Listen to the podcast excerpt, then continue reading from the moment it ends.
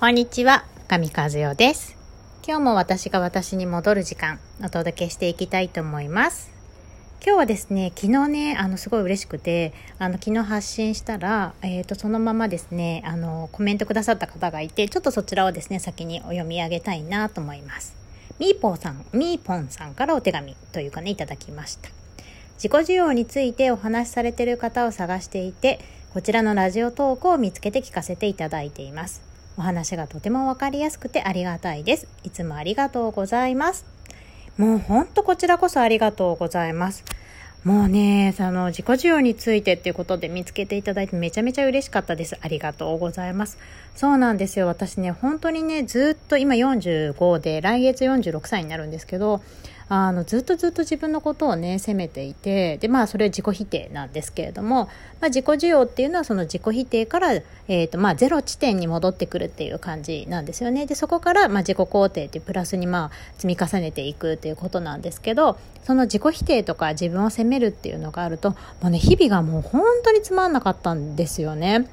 あの、勉強ができたりとか、就職が決まったりとか、子供が生まれたり、結婚したりとか、いろいろこう人生の、あの、なんて言うんだろうな、出来事っていうのはいっぱいあって、で、それですごく楽しい、ま、普通に周りから見たら楽しんでるように見えるんだけど、もう全然自分はすごい苦しくて、なんか一つクリアするとまた次、一つクリアするとまた次、みたいな感じで、心がね、休まる時がなかった。たんですね。あの、まず、まあ、就職したら、就職した先でどれだけうまくやっていくか。だし、結婚したら結婚したで、まあ、夫とどうやってうまくやっていけるかっていうことにもなるし、子供が生まれたら生まれたで、子供をその標準よりも下げないようにみたいな、今考えると標準ってなんだっていう話なんですけど、成績が下がらないようにとか、まあ、だから常にね、あの、誰かの、あの目を気にして誰かよりも上にいなきゃとか誰かに変に言われないようにみたいなのが原動力でずっとずっとね基準が外にあったんですねでそれにずっと気づいてなくてそういうもんだと思って生きてきたわけですよ私は。周りもみんなそんな風に苦しいんだろうなと思って。で、それが生きるっていうことなんだろうなと思ったら、まあまあまあまあ自己需要を学んだらそうではなかったんだっていうことに気づきまして、そんなにみんな自分のことを責めてないし、そんなにみんな周りのことは気にしてないし、そんなにみんな真面目じゃない、真面目って私すごい言われるんですけど、真面目にね、なんか堅苦しく感じがえてないんだなっていうことを気づいて、もう本当の本当の本当にね、私は目ん玉が飛び出るくらいびっくりしたんですね。人生って私が思ってたよりもイージーモードの人っているんだと思って。で、やっとそこからあの自分を認めるっていう作業をしてきて、あ、なんかこんなに楽に生きててよかったんだなっていうふうに思っているので、まあそのね、秘訣を皆さんにお伝えしているっていう形になります。なので、あの、お便りめちゃめちゃ嬉しかったです。ありがとうございます。こんな感じでね、読ませていただきたいなと思っています。で、えっ、ー、と、その、の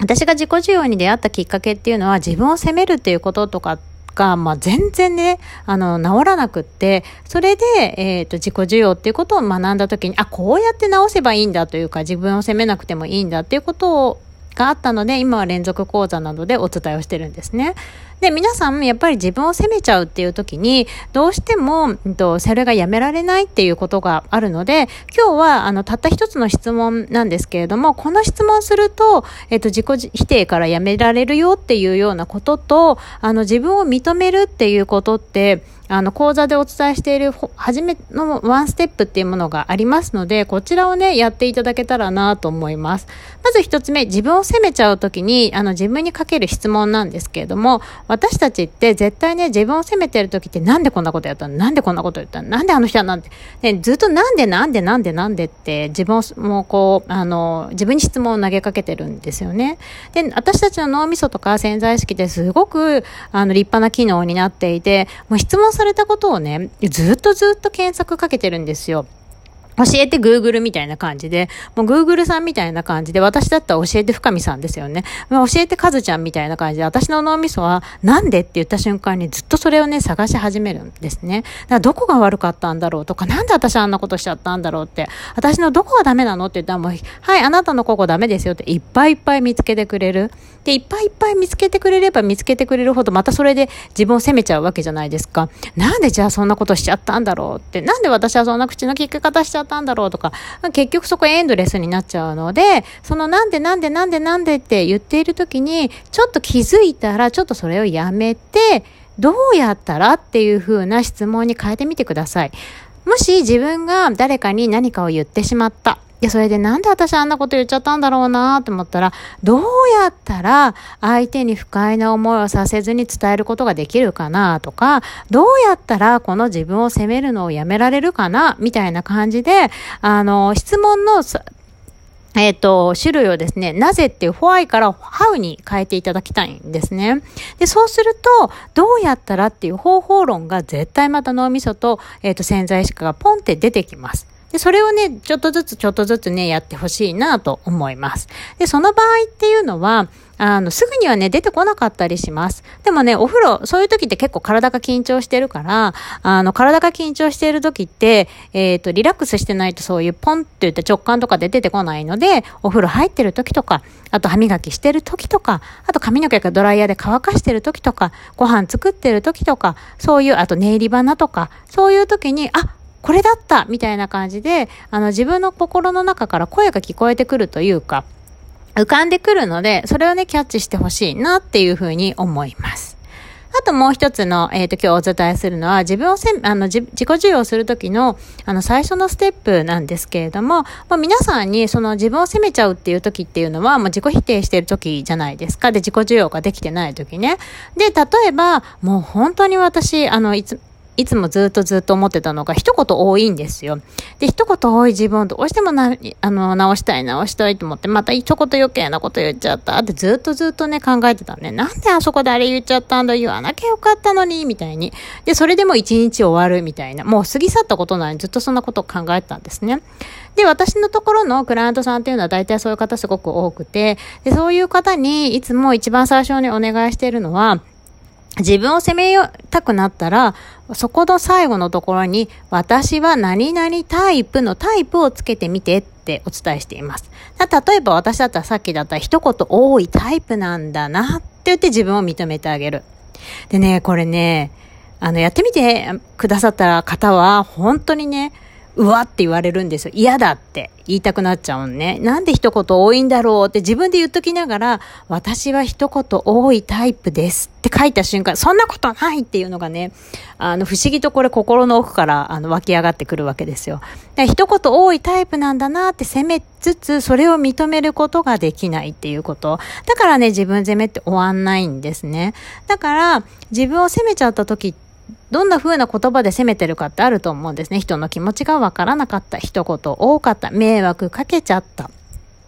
使えなかった。ダメだった。不器用だ。ドジしちゃう。ポンコツだとかいろいろあると思うんですけど、私はポンコツなタイプなんだな。私は不器用なタイプなんだなっていう、これが、えっ、ー、と、自己受容です。自分を認めるっていうことです。これをね、ノートにちょっと書いてみてください。多分ね、すっごい嫌な気分になると思います。そこを直したくって、直したくって、直したくって自己否定してきたんだと思うんだけど、もうね、その部分があるっていうことを認めない限り、自分のプラスの部分っていうのが絶対に出てこないんですよ。で例えば、可愛いとか、気が利くとか、いろいろ言われるだろうし、本当は仕事できるねとか、いろいろいろ言われたりとかしても、全然ね、受け取れないのは、その自己否定している部分を否定しているから素晴らしいところも受け入れられないっていうことになります。で、どっちから先に受け入れていってもいいんだけど、やっぱ自分の好きなところというかね、長所のところばっかり受け入れていくと、やっぱりその自分の短所というか嫌だなっていう部分を排除したくなっちゃうんですよ。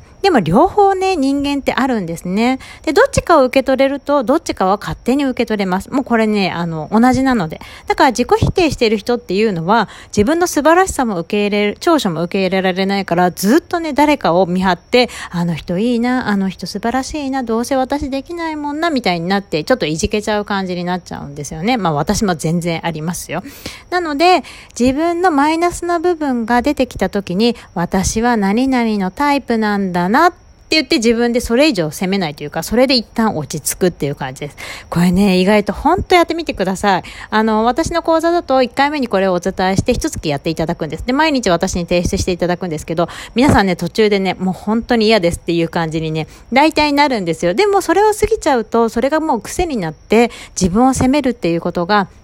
なかなかね、できなくなってきたりします。そのタイプで落ち着いたりするので、あの、これちょっと言葉遊びのような感じがしますが、ノートに書いたりとか、あ、まあ、あの、ノートに初めは書いた方がいいかなと思うんですけど、ノート書き、書くのが慣れてきたらね、頭の中でシャってできて、自分責めをやめるっていうこともできたりするんですけれども、初めはね、ちょっと書いて、自分でこんな風に思ってるんだなっていうところをちょっと客観的に見て、で、自分を認めていくっていう作業をしていくと、本当に自分攻めをやめたいって思ってる人はやめられます。でも自分攻めってやっぱりやることに実はメリットがあったりするので、そっちをこう自分が握っていると意外とやめられないっていうこともあります。だから自己否定していることも悪いことじゃないんですよね。自分をね、そこ守、それで守っていてメリットがあったりするので。で、本当に本当にやめたくなったらさっきのものやってみてください。ということで今日はお二つお伝えしました。なぜなぜなぜって聞いちゃうときはどうやったらいいのかなって自分の頭に聞くっていうことが一つ。で、もう一つは自分を責めたくなったったら私はこういうタイプなんだなっていうふうに、ちょっと一度、あの、思考を止めて書いてみるっていうことです。この二つやってみてくださいね。ではでは、お便りもお待ちしてます。バイバーイ。